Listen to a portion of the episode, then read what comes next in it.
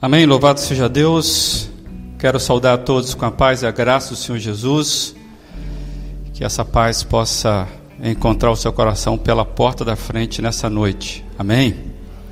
Muito bom vê-los, rever alguns e ver que nós temos também pessoas que nos visitam essa noite. Que o Senhor possa contemplar aí a sua presença. Essa casa não é nossa, né? Essa casa do Senhor Jesus, então todos nós aqui somos bem-vindos por causa de Jesus. Então fique bem à vontade neste contexto aqui entre nós. Já cantamos coisas preciosas para nós, verdades das quais nós aquecemos a nossa fé e o nosso coração. E acredito que se você se envolveu nesses momentos, já foi abençoado pela letra, pelas orações, pelo vídeo que já foi passado no início. Tudo isso é para honra e glória do Senhor Jesus. Bem, na semana passada, é, a gente falou sobre algumas verdades impopulares da Bíblia. Quem esteve aqui na semana passada ou acompanhou pela transmissão, viu que nós é, falamos alguns temas que seriam impopulares na ótica do mundo. E nós até arriscamos dizer que a cultura do mundo rejeita diversas verdades da Bíblia. Tem gente que tem raiva da Bíblia, que não gosta da Bíblia porque eles entendem que a Bíblia, é, acham que a Bíblia é um livro repressor. Tem gente que acha que a Bíblia é um livro machista. Tem gente que acha que a Bíblia é um livro, um livro dogmático, violento. Então, tem pessoas que rejeitam a Bíblia por não concordarem com aquilo que a Bíblia, de forma clara, expressa. E mesmo que a pessoa nunca tenha lido a Bíblia, tem gente que não gosta da Bíblia porque ouviu dizer que ali tem algumas coisas. E na verdade, talvez até por aqueles que carregam a Bíblia, muitas vezes nós somos é, negligentes com algumas verdades, e isso traz dificuldade também para as pessoas entenderem as verdades da Bíblia. Mas existem verdades impopulares, temas que a Bíblia traz que são extremamente fora da moda e que ninguém quer conversar. Na semana passada nós passamos assim rapidamente por alguns temas, como pecado. Ninguém quer falar sobre pecado, juízo final, é, inferno, morte, diabo amar os inimigos está completamente fora da pauta do mundo. De maneira alguma, isso faz relevância para muita gente. Então, a Bíblia tem várias verdades, vários temas impopulares diante do mundo. E hoje, eu desejo continuar um pouquinho mais nessa reflexão, porém, eu queria fazer essa reflexão das verdades impopulares da Bíblia para a igreja e não para o mundo. São aquelas verdades, são aqueles ensinos bíblicos que foram direcionados para os discípulos de Jesus. E que hoje me parece que a própria igreja é, não gosta muito de tocar nesses temas, que eu estou chamando de verdades impopulares da Bíblia. Então, se o mundo tem algumas resistências com as verdades da Bíblia, eu vou arriscar dizer que a própria igreja tem algumas resistências com algumas verdades da Bíblia, principalmente aquelas que foram direcionadas aos seguidores de Jesus. Então a gente vai caminhar, se Deus permitir, desta forma. E eu queria fazer uma pergunta para você, então, já para a gente abrir essa nossa reflexão. Para você, qual seria a verdade bíblica mais impopular na vida da igreja? Pensa aí. Se você está aqui nessa igreja, nesse momento, se você que nos acompanha aí, você tem alguma relação com a igreja, senão você não estaria aqui e você não estaria nos acompanhando nessa transmissão. Para você, qual seria a verdade bíblica mais impopular na vida da igreja? Eu queria ouvir vocês. Pensa aí. Qual que seria a verdade mais impopular na vida da igreja? Amar como Jesus amou. Obrigado. Amar o próximo como a si mesmo. Está complementando aqui, apesar do que ela falou, é algo mais profundo. E a gente pode falar um pouquinho sobre isso daqui a pouco. Mas o amor está em pauta aqui. Essa é a dificuldade da igreja? Quem lembra de outra coisa aí que é impopular na vida da igreja? Dar a outra face. Pois é, se não, ser, não sendo a minha, pode ser a outra, tudo bem, né?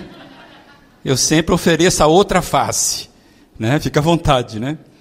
Dar a outra face. Tem um ensinamento importante aí. Ok? Perdoar como Jesus perdoou. Tem a ver com amar como Jesus, que é o próximo, dar a outra face, tem a ver, inclusive. Alguém quer dizer mais alguma coisa? Nós falamos de amor, perdoar, dar a face. Julgar. Por que, que você quer dizer com isso, mano? Não julgar? Ah, ok. Então, a dificuldade para a igreja é evitar o julgamento do próximo, né? A gente vive julgando. Né? É, é, isso mesmo, é verdade. O julgamento aqui, no caso, é de condenação, né? Porque dificilmente nós vamos viver sem julgar as coisas, nós somos seres racionais. Aquele texto bíblico é dizer o seguinte: não condene o irmão, né? Não é julgar, julgar a gente julga, mas é isso mesmo. Opa, alguém está dizendo que uma dificuldade da, da, da igreja é viver sem condenar os outros. Boa. Acho que alguém aqui ameaçou levantar a mão. Ah, outra verdade bíblica: entender que nós somos apenas um corpo. E, e se nós entendermos apenas um corpo, a gente não vai se ferir. Talvez seja essa a ideia. Alguém quer arriscar mais um aí? Dou-lhe uma, dou-lhe duas, dou-lhe três. Quais os nossos problemas? Está hora de confessar os nossos pecados aí, né? E quando você fala, respirou, já pegou, né? Submissão a Cristo, às pessoas, à autoridade. A igreja tem problema de submissão? Misericórdia. Uma igreja que é corpo do Senhor ser insubmissa é um tema bacana para a gente conversar. Um tema importante: nenhuma igreja deve trazer a glória para si. Cristo é o centro da glória da igreja. Parece que na caminhada da história a igreja perdeu um pouco isso, né? Parece que a gente sempre quer ser o centro da glória. Nós fizemos, nós vamos fazer essas coisas todas. Ok. Repararam, nós temos vários temas impopulares ou difíceis de lidar. Lembrou de mais um, irmão? Vamos lá. Humildade. Alguém se contemplou aí? De fato, não é simples a humildade. Somos chamados para a humildade.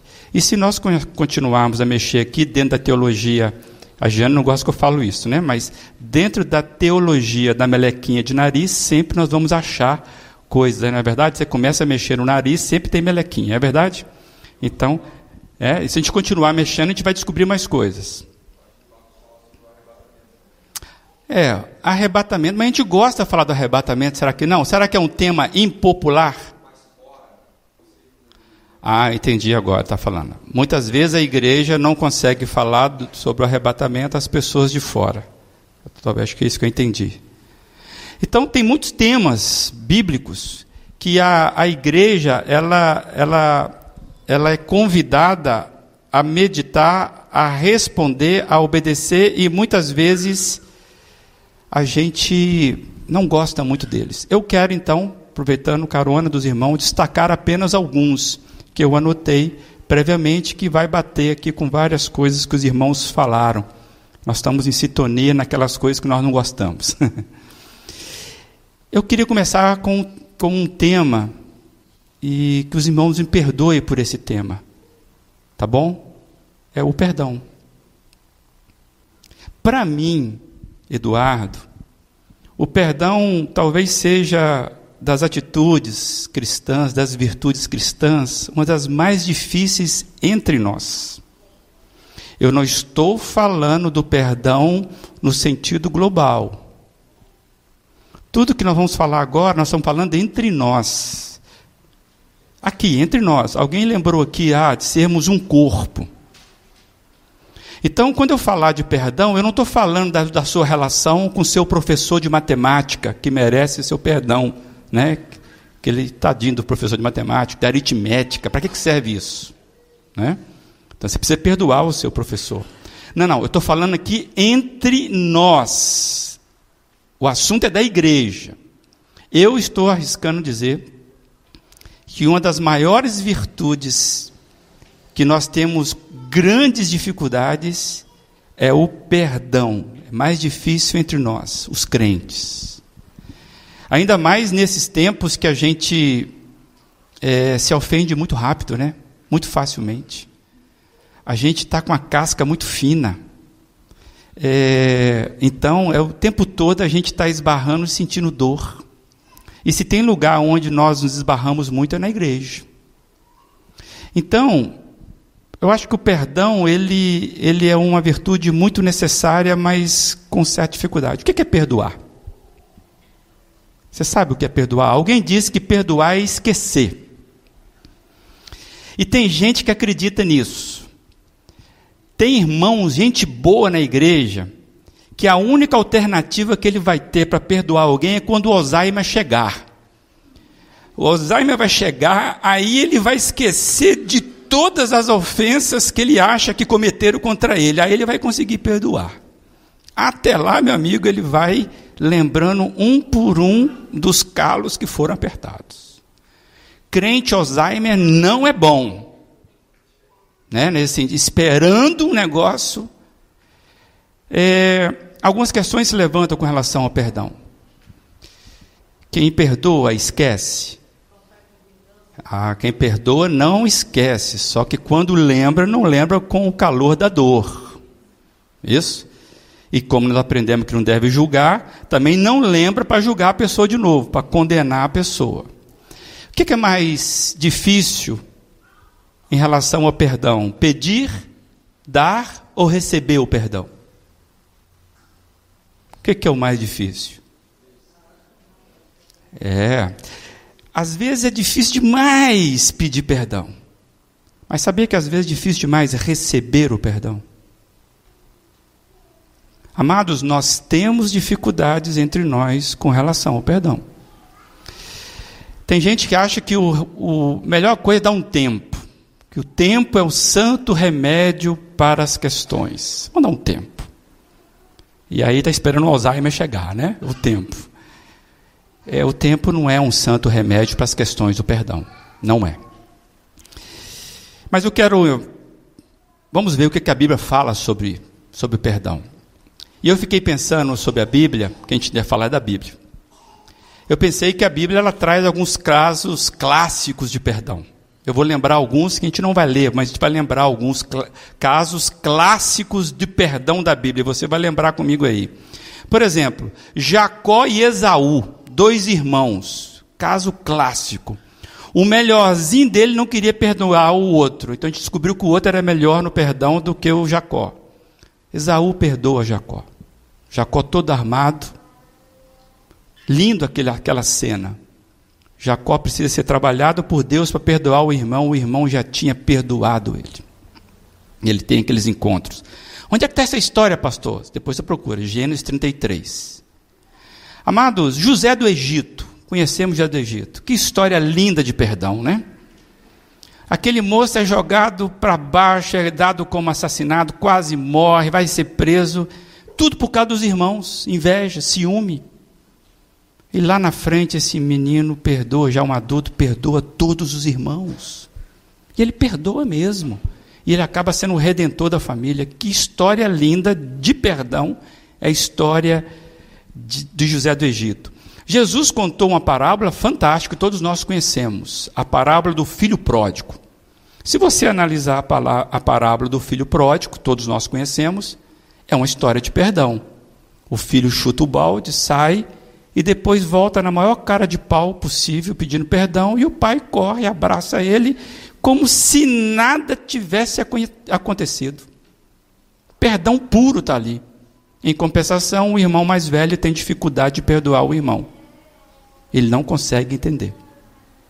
Então, o perdão sempre foi um dilema nosso. Eu lembrei de mais um, que veio da boca do Senhor Jesus como ensinamento. Esse todos nós conhecemos também. A oração que passou a ser conhecida, a oração do Pai Nosso. Lá tem um trechinho que a gente passa muito rápido por ele, mas é um trecho, um trecho condicional ou condicionante da oração. Lembra qual que foi? Qual é? Perdoai as nossas ofensas da mesma maneira que nós perdoamos a quem nos ofendeu. Pronto, condição para oração. Jesus que nos ensinou. E eu quero ler um texto que é o famoso 70 vezes 7. Alguém lembra desse 70 vezes 7? Todo mundo lembra de 70 vezes 7. Eu quero ler esse texto aí, Mateus 18, a partir do 21, vai ser projetado para você. Mateus 18, a partir do 21. Então Pedro aproximou-se de Jesus e perguntou: Senhor, quantas vezes deverei perdoar meu irmão quando ele pecar contra mim? Até sete vezes? Jesus respondeu: Eu lhe digo, não até sete, mas até setenta vezes sete. Esse é um dos textos geralmente se fala de perdão, lembra desse texto. As pessoas lembram desse texto. nessa semana eu fui lembrado por uma pessoa muito querida sobre esse texto. Lembrou de cara. E eu falei, ainda bem, eu fiz a conta, eu tenho mais 400 e algumas chances, né? É, esse é um texto muito clássico sobre perdão. Amados, perdão tem a ver com liberdade. A palavra perdão aqui é afeses, que significa tornar um relacionamento livre. Então, quando Pedro pergunta quantas vezes, Pedro está usando a racionalidade. Perdão não é questão de razão. Perdão é uma, uma atitude de alma. Jesus começa a entrar nessa conversa dessa forma. Perdão é um ato que necessariamente vai passar primeiramente pela alma e não pela racionalidade. Pela racionalidade, eu vou contar mesmo. Eu vou observar quantas vezes esse cara está vindo de novo. Amados, perdão é um ato mediante o qual a pessoa ofendida permite que o seu ofensor fique livre da ofensa cometida. Por isso que tem a ver com liberdade. Perdão é quando eu liberto o ofensor. Então, por isso que Jesus vem com essa brincadeira aqui de números. Por isso que perdão não depende se o ofensor tem créditos. Não depende se o ofensor tem algum tipo de é, afeição. Ele é, ele tem afeição, ele é perdoável. Perdão não tem a ver com o outro. Perdão tem a ver comigo. Eu decido perdoar. O meu perdão não depende do outro. É desta forma que Deus trata, é dessa forma que Jesus está tratando. O problema é que muitas vezes nós achamos que o perdão depende do outro na base do merecimento. Esse é um grande erro. Por isso que o perdão vai passar primeiramente por uma atitude de alma. A alma não faz conta. A alma, ela vive intensamente aquilo que ela decide viver. Amados, o problema nosso, e aqui falando para a igreja, é que nem sempre o ofensor reconhece a ofensa. Aí ah, esse negócio é complicado. É ou não é? o ofensor não reconhecer a sua ofensa. Aí o que acontece? Nós decidimos conservar a ofensa conosco. E aí nós vamos deixando o outro preso.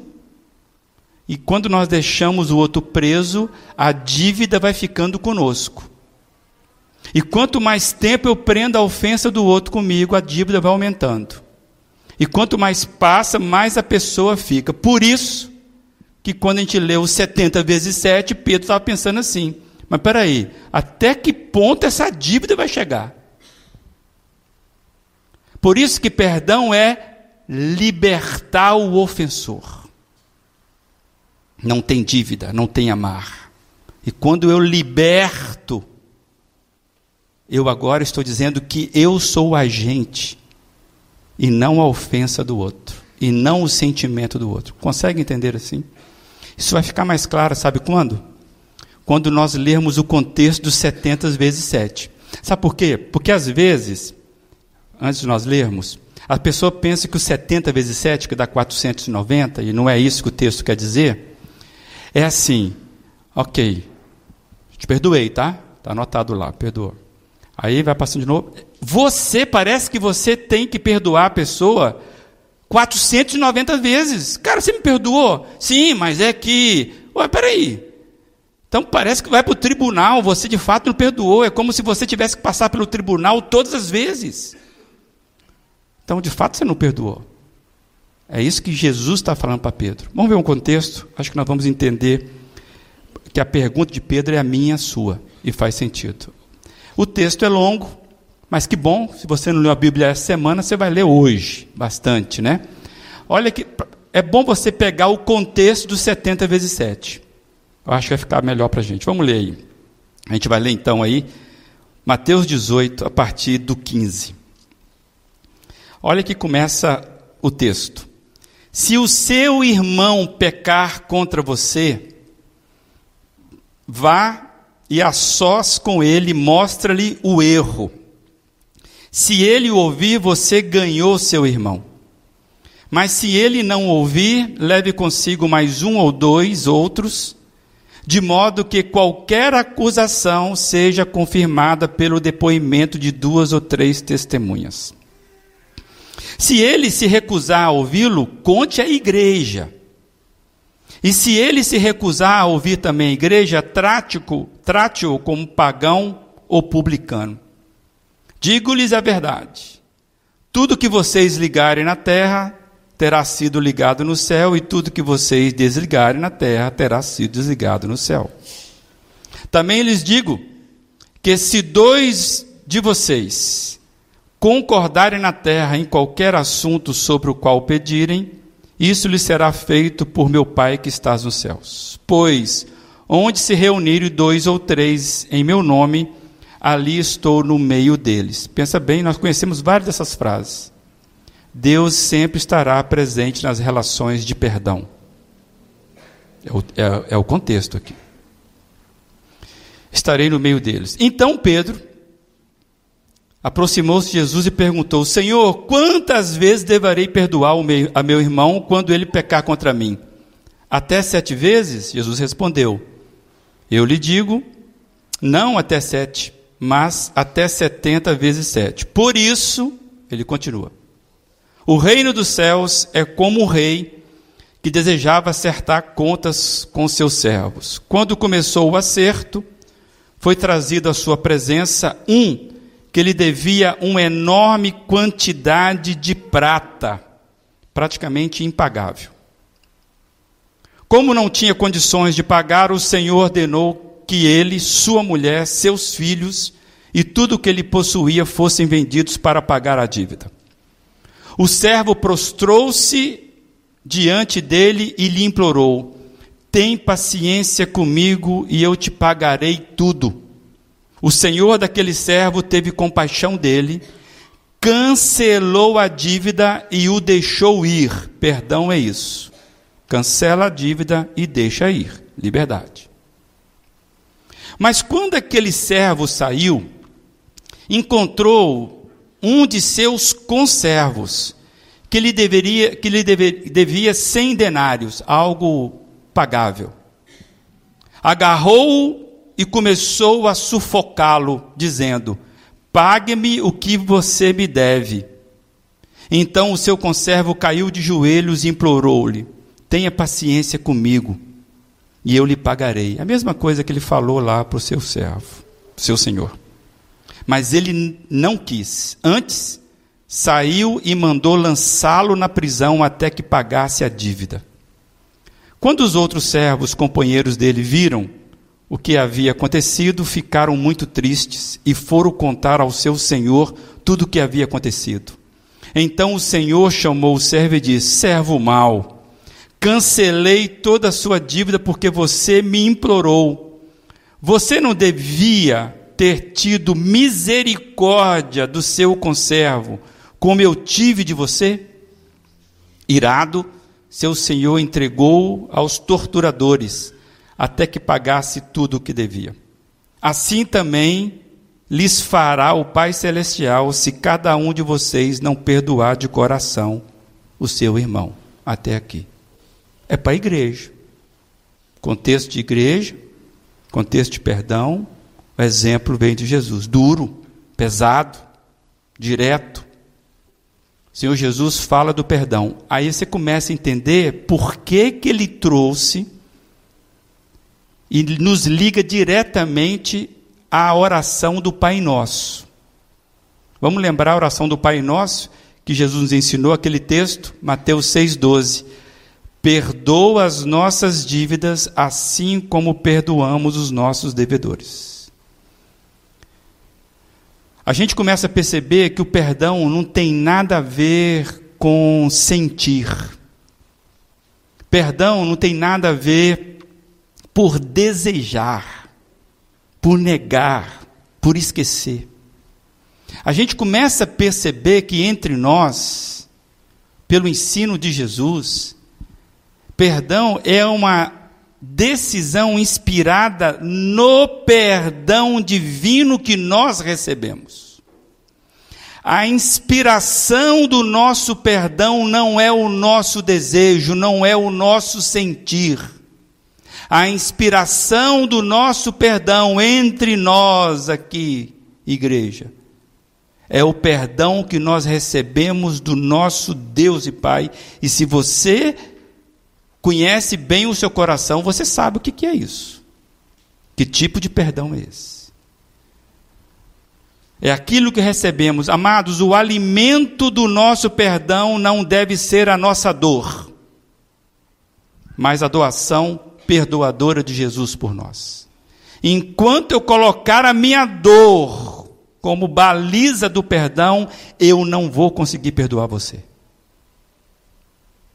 Se todas as vezes nós lembrarmos o peso da culpa do pecado, aquela que nos leva para a morte, da qual Jesus nos libertou pelo perdão dele, talvez isso facilitaria para que a gente fosse mais perdoadores entre nós. Liberasse mais as pessoas. Por isso que a palavra certa é liberar perdão. Que é liberar, liberdade, soltar a marra do outro. Amados, a medida do perdão para a igreja não é qualquer coisa, é alto padrão. Custou e tem como referência o sangue de Jesus. E eu acredito que nós temos falhado muito nas nossas relações de amor na igreja, nas nossas relações de perdão. Acredito nisso. E eu queria que você pensasse um pouquinho sobre isso. A igreja, ela não está sabendo lidar com as suas relações de perdão.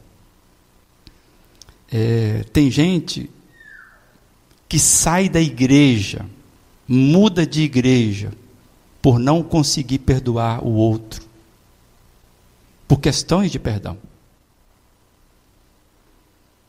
Precisamos amadurecer. E eu vou ler agora uma sequência, estou falando para a igreja, e nós queremos saber o padrão bíblico, lembra? Verdades impopulares da Bíblia. E essa está começando a doer. Porque não tem como você sair daqui, se você é da igreja ou quer conviver com Jesus, sem achar que há uma outra interpretação melhor para esse texto. E eu vou ler vários textos, rapidinho, um atrás do outro, que você vai conseguir entender como que esse negócio sempre foi tratado com seriedade dentro da Bíblia.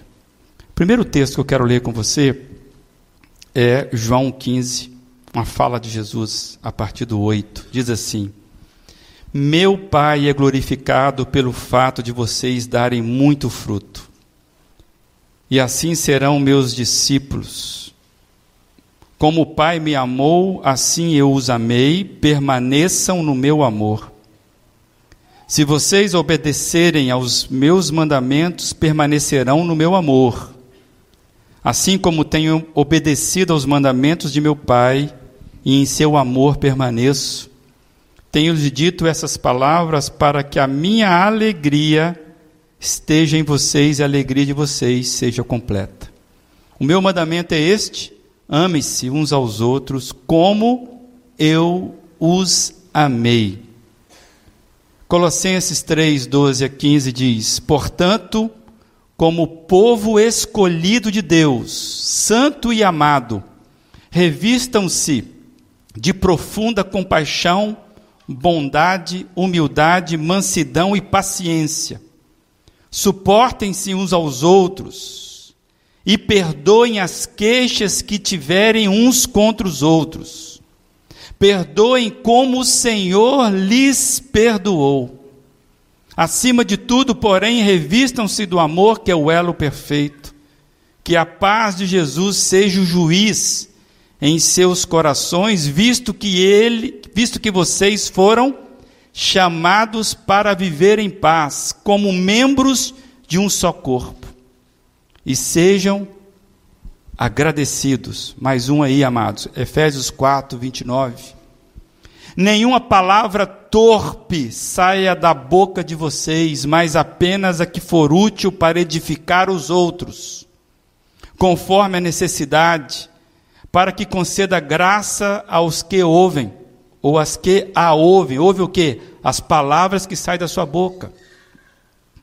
Não entristeçam o Espírito Santo de Deus, com o qual vocês foram selados para o dia da redenção. Livrem-se de toda amargura, indignação e ira, gritaria e calúnia, bem como toda maldade. Sejam bondosos e compassivos uns para com os outros, perdoando-se mutualmente, assim como Deus perdoou vocês em Cristo. O padrão continua. Mais um pouquinho. Mateus 5, 23 e 24. Portanto, se você estiver apresentando sua oferta diante do altar, e, aí, e ali se lembrar de que seu irmão tem algo contra você, deixe sua oferta ali, diante do altar, e vá primeiro reconciliar-se com seu irmão, depois volte e apresente sua oferta. Amados, você percebe como Deus vê as coisas e como Ele leva a sério as coisas que acontecem dentro da igreja, o corpo dele. Todos esses textos que nós lemos é para a igreja. Todos. E a gente vê que Deus leva muito a sério isso.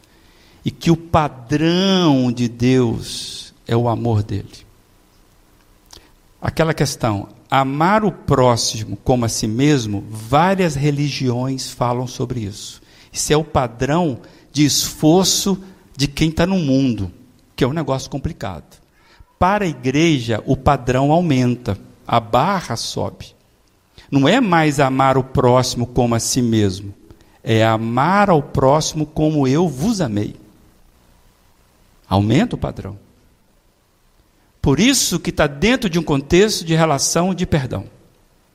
Eu queria trazer uma frase para você do Felipe Yance, que fala muito sobre essa questão de você libertar. O perdão é libertação, gente. Olha o que o Felipe Yance fala aí num livro que ele escreveu chamado Maravilhosa Graça. O Felipe Yance, apesar dessa cabeleira toda, é gente muito boa. Sempre lembra do Arthur Garfunkel, né? aquele companheiro do Paul Simon, né? esse cabelão bacana aí. A primeira e geralmente única pessoa a ser curada pelo perdão é a pessoa que perdoa. Quando genuinamente perdoamos, libertamos um prisioneiro. E então descobrimos que o prisioneiro que libertamos éramos nós mesmos. Pois é. É aquela brincadeira, né? Tem gente que fica tomando veneno esperando que o outro morra. É isso aí. Amados, enquanto nós não perdoarmos, nós vamos carregar o outro com a sua dívida dentro da gente. Por isso que perdão é liberte o outro. Qual o desafio diante de tudo isso que você leu? E era só o primeiro tema, hein? Poderíamos encerrar aqui, todo mundo saindo com o rabinho entre as pernas para casa, né? Eu queria que você levasse com seriedade tudo isso que você ouviu agora e identifique aí quem você precisa libertar das ofensas que guarda com você. Nessa noite, quem o Senhor está trazendo ao seu coração? Que você precisa libertar das ofensas que você guarda com você. Quem? Agora não vale aquela oração. Ó oh, Senhor, perdoe as multidões dos meus pecados e me ajude a liberar perdão para todo mundo. Não, não. Quem?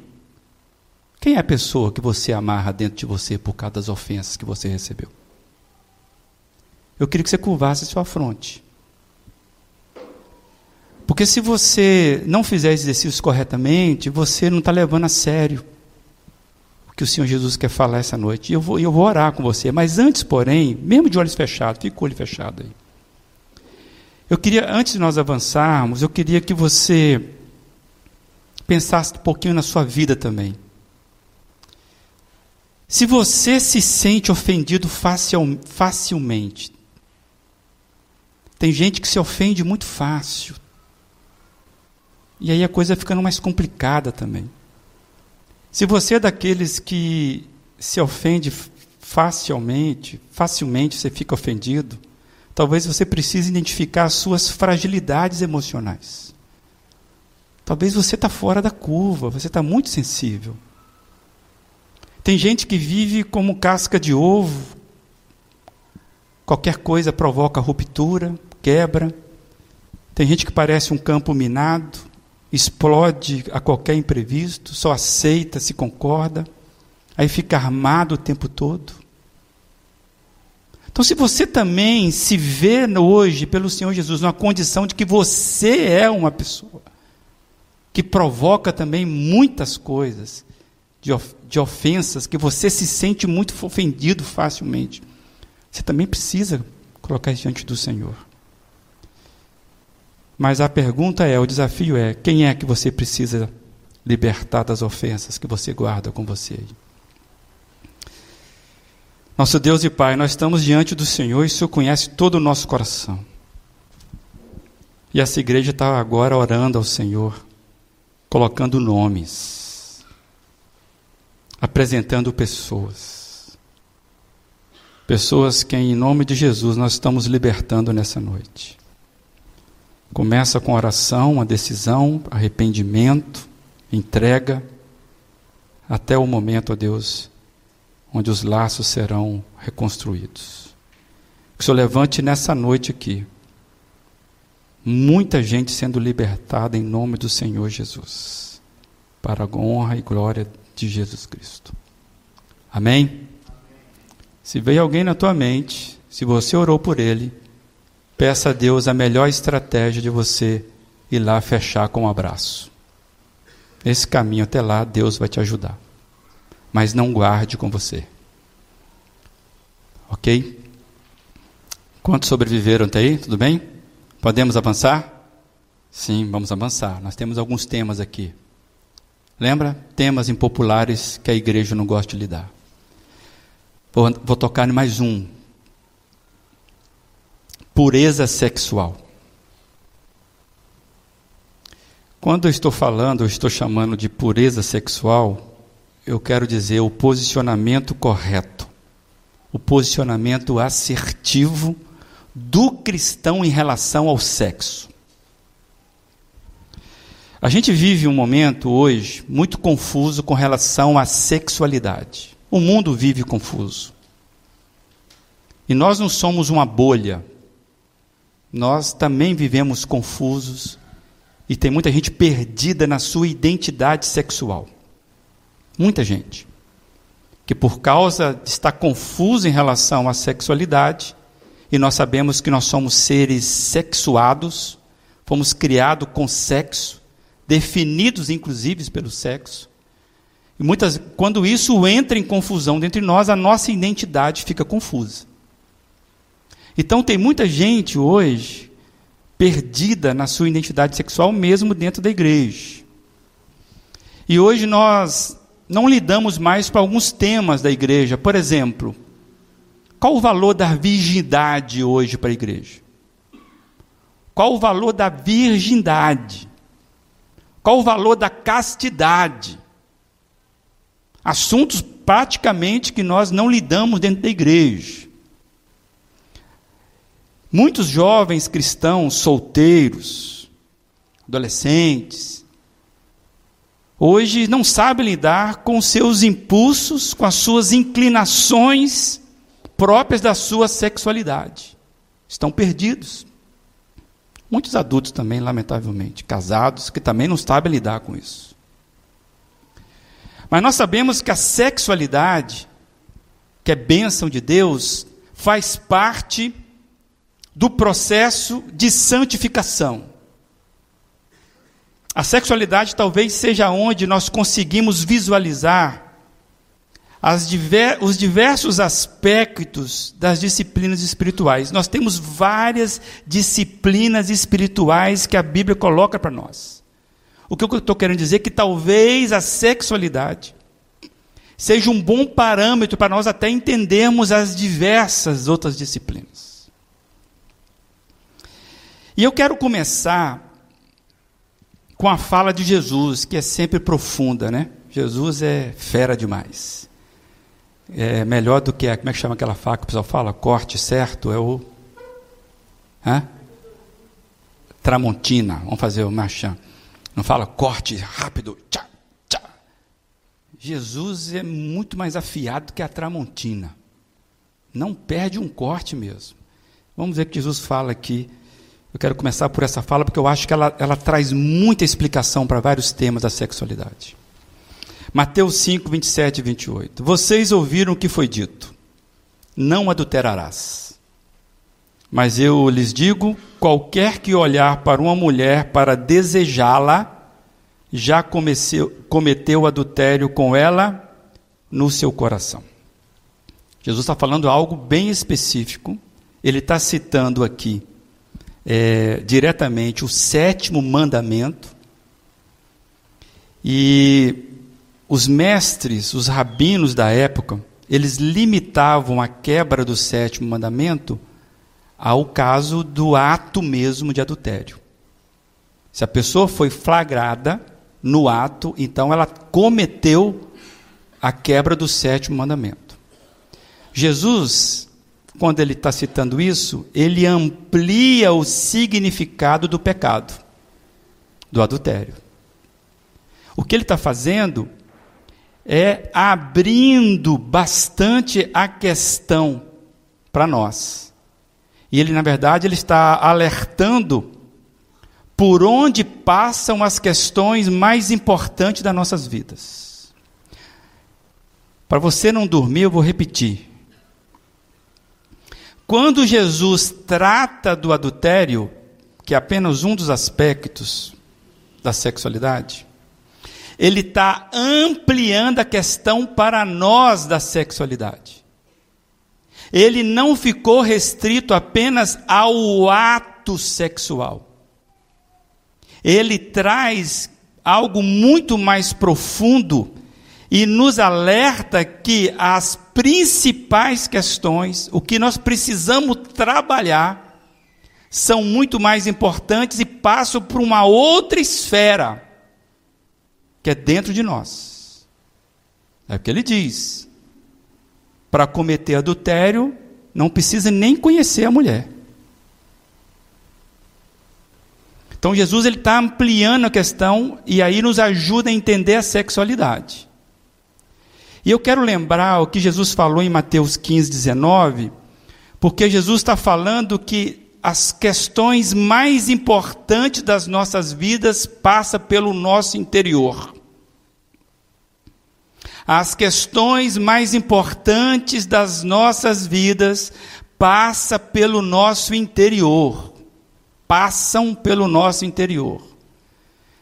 Jesus fala assim em Mateus 15, 20, 19 a 20: Pois do coração saem os maus pensamentos, os homicídios, os adultérios, as imoralidades sexuais, os roubos, os falsos testemunhos, as calúnias.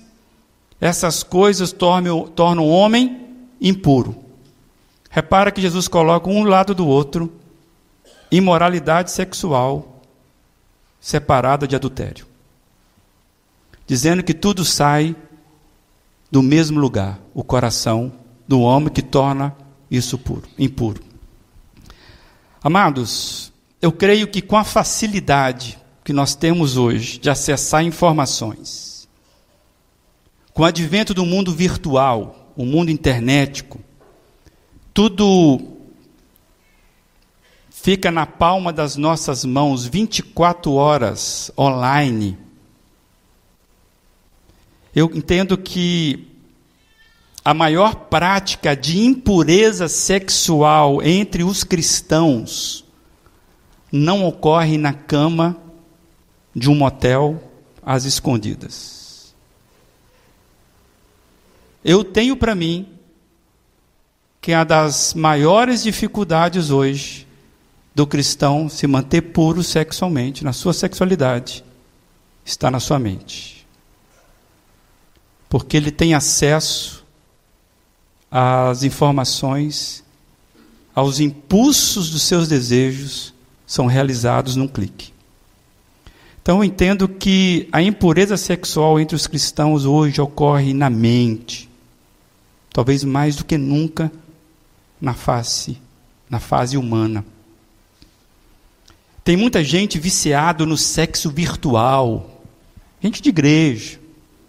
Que viciou no sexo virtual. A mente de alguns até que ficou já cauterizada por causa disso. Eu, eu não vou falar sobre os aspectos de, da sexualidade em geral, mas eu quero destacar três universos da sexualidade. Porque eu acho que aqui está a chave para nós que estamos falando para a igreja, verdades impopulares alertados por Jesus.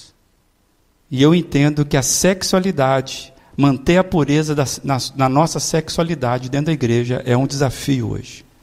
Mas eu entendo que existe, vale a pena de pensar nas três ambiências da sexualidade. A primeira ambiência que eu quero trazer é o universo da sensualidade. O que, que eu estou chamando de universo da sensualidade? É aquilo que é público, aquilo que é explícito, mesmo que seja inconsciente da pessoa. É o jeito de vestir, o jeito de falar, é como se a pessoa, como a pessoa se posiciona, cruza as pernas, vira a cabeça de lado, mostra um pouco mais de peitoral. Há um jogo no universo da sensualidade, um jogo de conquista um jogo de competição, um valor da estética. É flerte, é glamour, é charme, é sedução, é o segundo olhar, é a forma do toque. O universo da sensualidade é o universo galanteador, é o universo das galanteadoras já que nós vivemos na sociedade inclusiva. Incluir todo mundo, né? A maioria dos artistas, eles. E esses artistas são imitados, principalmente os mais novos aqui, que os mais velhos já, já fica meio gagá, né? Mas, mas também imita também, né? Geralmente os artistas que são imitados, eles fomentam este universo. O universo da sensualidade. Então, vou dar alguns exemplos. E aí, estou falando para a igreja. Estão ligados? Para a igreja. Postagens nas redes sociais se exibindo e se expondo. Ficou muito normal hoje. Cara, eu estou naquele traje que, sinceramente, hoje eu estou naquele traje. Então, eu vou postar. Ainda mais que hoje sextou. Hoje eu vou abafar. Hoje eu sou a gata. Hoje eu sou o gato. E estou saindo para caça. Amados, tem algumas publicações, e eu não sigo ninguém, não, estou por aí, mas que o que eu fico pensando, misericórdia. Pastor, é membro da sua igreja? Ah, não sei, estou conhecendo, não. Está tão diferente, estou conhecendo, não. Lembra que eu estou falando? O universo da sensualidade, eu, eu me exponho. A pessoa às vezes não percebe, é um glamour, é um jogo, é uma competição, é uma conquista. É uma misericórdia, Senhor, isso aí. Mas é. Então, a gente tem que observar algumas coisas. Por exemplo, onde é que esse universo aparece muito? É quando eu estou em crise. Quando eu estou na sensação de que eu estou perdendo. Aí a pessoa inconscientemente, se ela tem isso na personalidade dela, você tem um tripé de personalidade. Uns puxa mais para um lado, outro mais para dentro, mais para fora, mas você tem um tripé. E você sempre vai se equilibrando naquilo. Tem gente que é mais controlador, tem gente que é mais possessivo. E quando alguém passa rasteiro no pé, você começa a se ajustar do jeito que você tem. Quem tem a personalidade muito voltada para a sensualidade, quando entra em crise, naturalmente ela está perdendo alguma coisa, ela apela para a sensualidade, sem se perceber. É aquela pessoa que, de repente, naquele momento embaraçada, ela, ela sem se perceber, ela usa a arma da sensualidade. É o patrão, é o vendedor, seja quem for. Ela precisa se equilibrar e ela usa isso sem perceber. Está viciada na sensualidade. Eu lembrei de uma gravação, quando eu estava escrevendo isso aqui, uma gravação de uma linda canção, uma canção maravilhosa que retrata a paixão de Cristo a morte de Cristo. É uma canção de sofrimento. E geralmente canção de sofrimento ela costuma ser mais densa, né? E eu me lembro dessa gravação que eles convidaram uma cantora. Amados, a cantora veio cantar essa música, uma letra linda, música bonita sobre o sofrimento de Cristo, mas ela veio tão produzida, tão cheio de brilho, cheio de boca, né? Cada frase uma boca. Ela cantou de forma tão tão carregada de sensualidade que ela estragou a música e ela não percebia.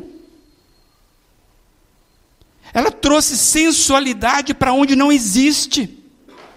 Apesar de afinada, bonita, seja o que for, mas estragou. Ela não percebeu. E eu fiquei pensando, os produtores, ninguém percebeu. Ei, sai, sai, sai.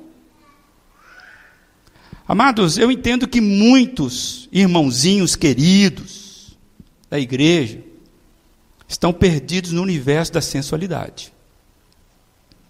Não sabendo se conduzir, por exemplo, diante do sexo oposto. Gente que está confusa como se vestir adequadamente. Tem gente que tem dois guarda-roupas, o de domingo da igreja e o resto, né? Na academia, misericórdia. Então, esse tipo de coisa que eu quero dizer, que a gente não se percebe. Mas quando falamos de pureza sexual, passa por esse discernimento do universo da sensualidade, que é muito comum na numa região como essa, que é a região de moda. E a moda é uma moda conduzida para a sensualidade. Você precisa ter discernimento. Mas não só do universo da sensualidade vive os dramas dos cristãos. Também existe o universo da pornografia. Diferentemente da, da sensualidade, que é pública, da pornografia algo implícito, isolado, particular. O consumo é para satisfazer a si mesmo, somente ele. É o prazer que está na mente, no olhar. E eu vou dizer claramente isso: é extremamente patológico e viciante. Você conversa com alguém, você já sabe disso. Quem estuda o assunto sabe dessa questão. Quem enfrentou esse assunto sabe disso. A pornografia é patológica, é viciante. Traz uma espécie de prazer manipulável e que se torna tudo objeto. Aquele que eu vejo é objeto do meu prazer. E eu posso manipulá-lo. Quando eu levo isso para um relacionamento, misericórdia, acaba o relacionamento. Amados, não há vida na pornografia.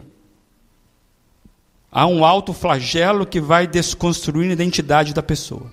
Assim como a sensualidade desconstrói ou macula, ou a pessoa não percebe o tanto que ela é destruída na sua personalidade, a pornografia ela vai destruindo, desconstruindo a identidade da pessoa. O crente viciado em pornografia, no início ele fica constrangido, com sensação de sujeira, mas se ele não a abandona, o que vai acontecendo é uma a mente vai sendo manipulada.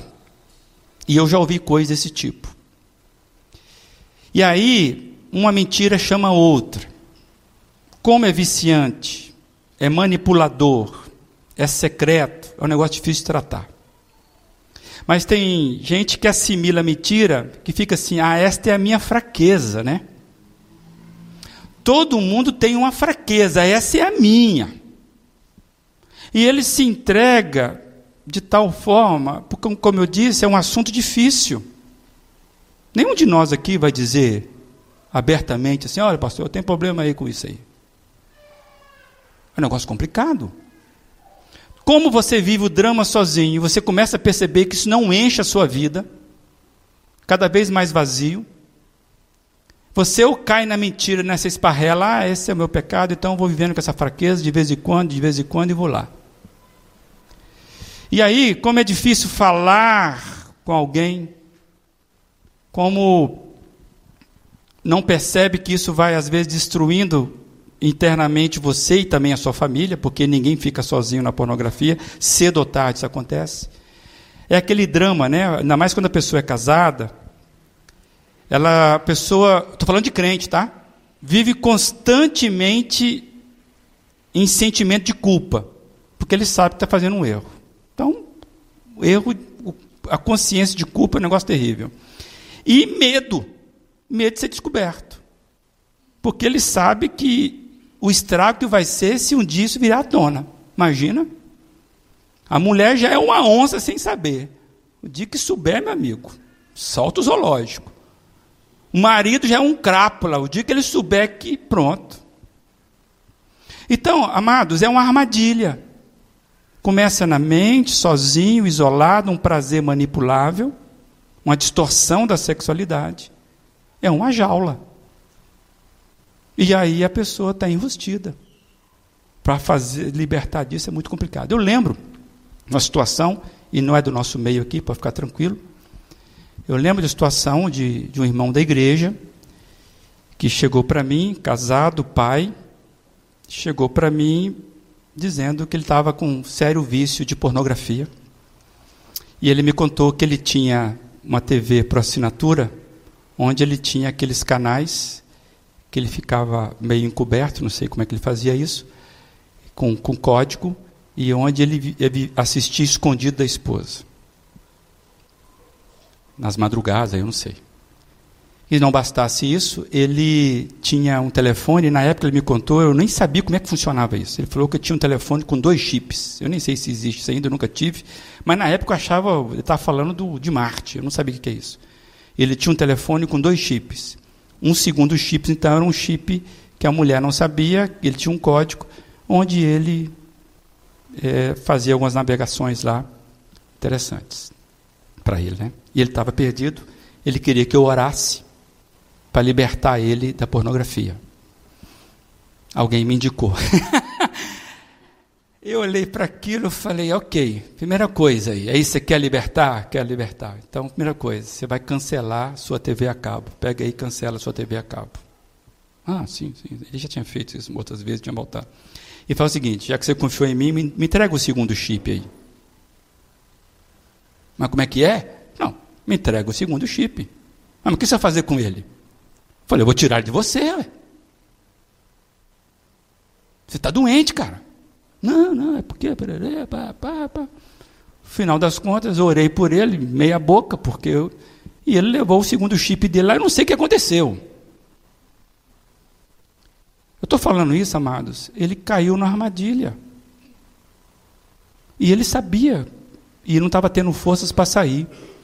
Então, amados, eu queria que você percebesse, crente, se você está viciado em pornografia ou começando esse universo, procure ajuda. Isso vicia, isso vai estragar qualquer relacionamento. Você pode ser adolescente, você vai levar informação errada para o seu relacionamento. Se é casado, você está estragando a sua família. Doença. E eu acho que aqui, na sensualidade e na pornografia, é onde estão nossos maiores pecados, a sexualidade na igreja hoje. Agora existe um outro universo, que é o universo da prática sexual. É aquele que de fato acontece, é cumpliciado, né? sempre tem um outro. Né? A atividade é o ato sexual como rotina, como necessidade, como complemento. É, e nós aprendemos pela Bíblia que a ambiência apropriada para o ato sexual é o casamento. O sexo não é um problema. O problema é quando ele é feito fora dos padrões da Bíblia. Então, o crente pode ter um ato sexual, deve ter, um casamento, com a mulher dele, com o marido.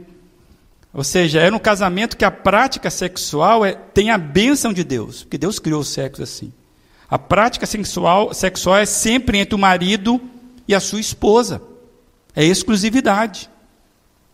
A exclusividade da minha prática sexual é a Giane, minha esposa. E dela sou eu. Biblicamente é dentro de um matrimônio.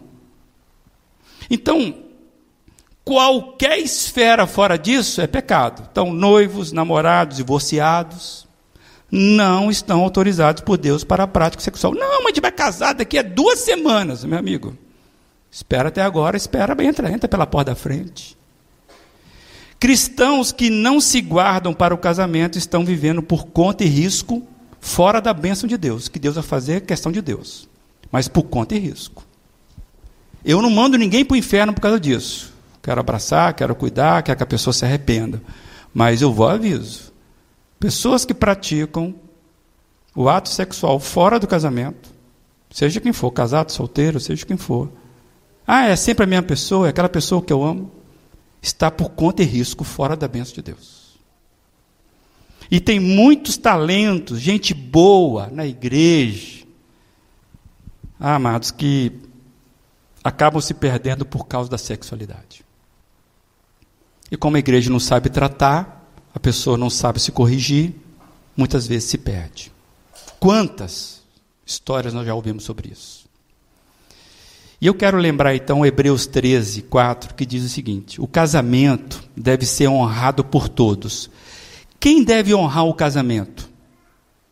Todos.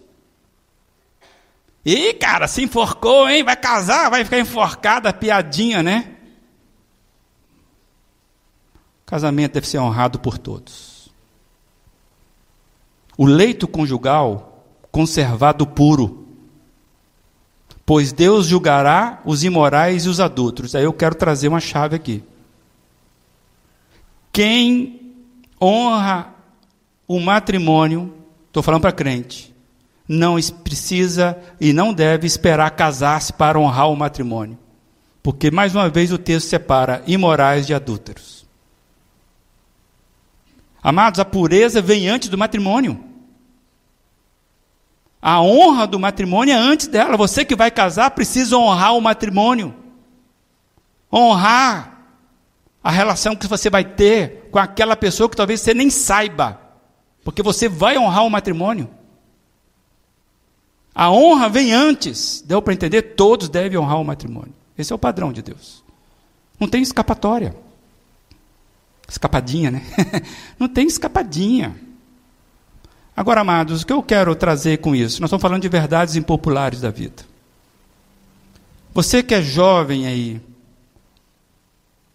dê valor à sua virgindade. Deus dá valor a ela. Se guarde para o momento que Deus vai te dar a pessoa do qual você vai vivenciar. Você que está brincando, manipulando os seus prazeres na sua mente, naquilo que vê, cara, se acerte, você vai entrar numa, numa armadilha. Você que é casado, caiu na armadilha, está buscando acalentar-se um pouco mais. Você nunca vai trair a sua esposa, nunca vai trair teu esposo, mas vive, cuidado. Honre teu patrimônio, volte logo. Desafio nessa noite, nessa área. É você identificar em que ambiência da sexualidade você precisa se ajustar em Deus.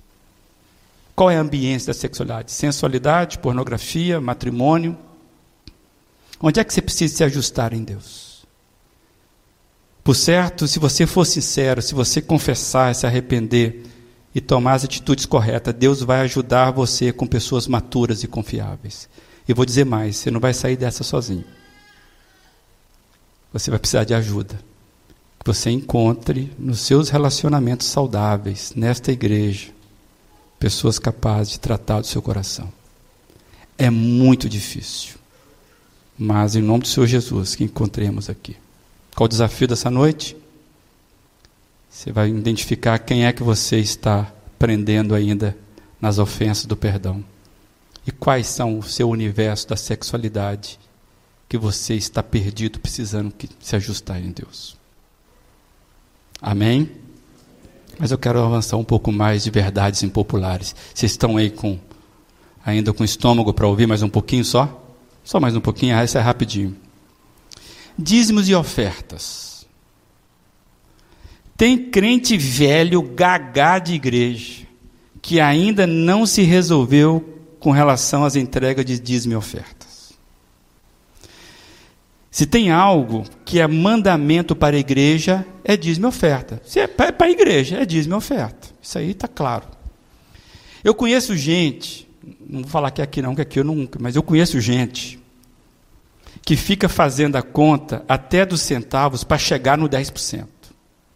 Aí ele fala 197,32. E ele chega, não, não quero falhar no dízimo oferta. Ah, rapaz, você é Sabina. Você não entendeu nada, né? Eu conheço gente assim, lá, lá em Minas Gerais, então, acho que tudo ficou lá, né? Acho que nenhum veio para cá, não. Tudo ficou lá. Amados, eu vou ser rapidamente nesse tema aqui. Se, você, se esta é a sua igreja, se esta é a sua igreja, você é membro dessa igreja, e você ainda não tem alegria em contribuir regularmente com os dízimos e com ofertas, para os projetos que nós desenvolvemos aqui, para aquilo que a gente incentiva, eu entendo que você precisa repensar urgentemente sua condição diante de Deus. Porque a ideia é dele, ele que criou isso. Então, se você está nessa igreja, essa igreja é sua, e você ainda não tem alegria em contribuir com dízimo e oferta, você precisa urgentemente resolver com Deus. Ah, porque eu não concordo muito com a igreja. Cara, então sai daqui, vai para o lugar que você concorda, mas vai contribuir. Você precisa resolver em Deus esse negócio. Porque eu não posso passar para 8%, eu não posso ficar com vergonha de falar, de pedir. O projeto é de Deus. E tem muita gente que fica aí sonegando o dízimo, porque não gosta do pastor, não gostou da decisão da igreja, não concorda com. Misericórdia, resolva. Se essa é a tua igreja, entra. É espiritual, moçada. Eu quero ler então um texto que você já conhece, 2 Coríntios 9, 6 a 8. Lembre-se Aquele que semeia pouco também colherá pouco, e aquele que semeia com fartura também colherá fartamente. Cada um dê conforme determinou em seu coração, não com pesar ou por obrigação, pois Deus ama quem dá com alegria. E Deus é poderoso para fazer que lhe seja acrescentada toda a graça, para que em todas as coisas, em todo o tempo, tendo tudo o que é necessário, vocês transbordem em toda boa obra. É de Deus esse negócio. Como é que ele faz? Não sei, é matemática dele. É promessa dele. Que você encontre a alegria de dizimar. e de ofertar. Se você não encontrar isso, você vai sofrer sempre, porque isso aí é negócio para a igreja. Último tema da noite. Para terminar agora, cinco minutinhos. Boas obras. Por que, que eu lembrei de boas obras? porque está na Bíblia. Tem gente que acredita tanto que a salvação é pela fé, que é pela graça somente, que a gente não consegue ver nenhum envolvimento dele com as obras. O cara acredita tanto na teologia reformada, que a salvação não é por aquilo que eu faço, é pela fé, é pela graça, que você não vê o desgracento se envolver com nada que a igreja promove. Ele não faz nada, ele só vem aquela fé, sabe, na medida. A igreja promove um monte de coisa, ele não se envolve com nada. Esse é crer mesmo pela fé. Você não consegue ver nada da pessoa. Amados, aquilo que a igreja promove, incentiva, a pessoa vive sem produzir caridade, sem voltar-se para a generosidade. Coisa difícil na igreja é você pegar crente caduco, no sentido não de velhice, caduquice mesmo, que o cara não consegue. É isso aí. Você não vê nada, não vê envolvimento de vida da pessoa. Deixa eu falar uma coisa. A Bíblia fala que a igreja, o crente, ele foi chamado para as boas obras. As boas obras não salvam. Mas um crente que não se envolve com nenhuma boa obra, eu, não sei que crente é esse. Como é que ele vai ser? E eu quero ler Efésios 2,10, que diz assim: Porque somos criação de Deus, realizada em Jesus Cristo, para fazermos boas obras, as quais Deus preparou de antemão para que nós as praticássemos. A igreja é um celeiro de gente para fazer boas obras. Caridade não salva, é verdade. Generosidade não salva, é verdade. Mas nós somos criados para isso. Que bom que a gente possa participar da obra de Deus no mundo fazendo obra. Obra, trabalho, obra. Deu para entender, gente? Obra. Ou, obra, trabalho, envolvimento. Cadê você, crente? Cadê você, crente? Precisamos, amados, acordar para essas coisas. Eu quero terminar com um texto que acho que fala muito de tudo que nós falamos aqui. Tiago 1, 21 em diante. Portanto, livre-se de toda impureza moral e da maldade que prevalece, e aceite humildemente a palavra implantada em vocês. Essa palavra que é poderosa para salvá-los. Sejam praticantes da palavra e não apenas ouvintes, enganando-se a si mesmos. Aquele que ouve a palavra mas não a põe em prática, é semelhante a um homem que olha a sua face num espelho e depois de olhar para si mesmo, sai e logo esquece a sua aparência. Mas o homem que observa atentamente a lei perfeita, que traz a liberdade e persevera na prática dessa lei, não esquecendo o que ouviu, mas praticando, será feliz naquilo que fizer. Se alguém se considera religioso, mas não refreia a sua língua, engana a si mesmo, sua religião não tem valor algum. A religião que Deus, o nosso Pai, aceita como pura e imaculada é esta: cuidar dos órfãos e das viúvas em suas dificuldades e não se deixar corromper pelo mundo. Falou tudo. Você procura uma pureza, procura uma pureza, você se posiciona diante de Deus naquilo que Ele manda, a palavra está fazendo efeito em você, você está perdoando, você está correndo da corrupção da, da, do mundo, você se envolve nas boas práticas de Deus. É assim que é a vida do crente. Amados, são tantos os temas impopulares da Bíblia voltado para a igreja. Vamos ficar por aqui. Talvez você lembrou de outros, nós lembramos de outros. Me perdoe se ficou indigesto hoje. Que Deus nos ajude com a misericórdia dele. Mas o que eu queria que você fizesse? Você vai ouvir uma canção, você já conhece essa canção. Você foi desafiado várias vezes nessa noite. Qual é a medida que Deus quer cuidar da sua vida em qual área? Queria que você curvasse a sua fronte. Que você não saia daqui sem tomar uma decisão em Jesus.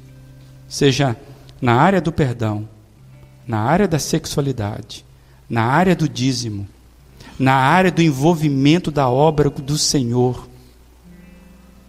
Que você tome uma decisão com o Senhor Jesus. Pastor, é uma para cada. Amém. Comece.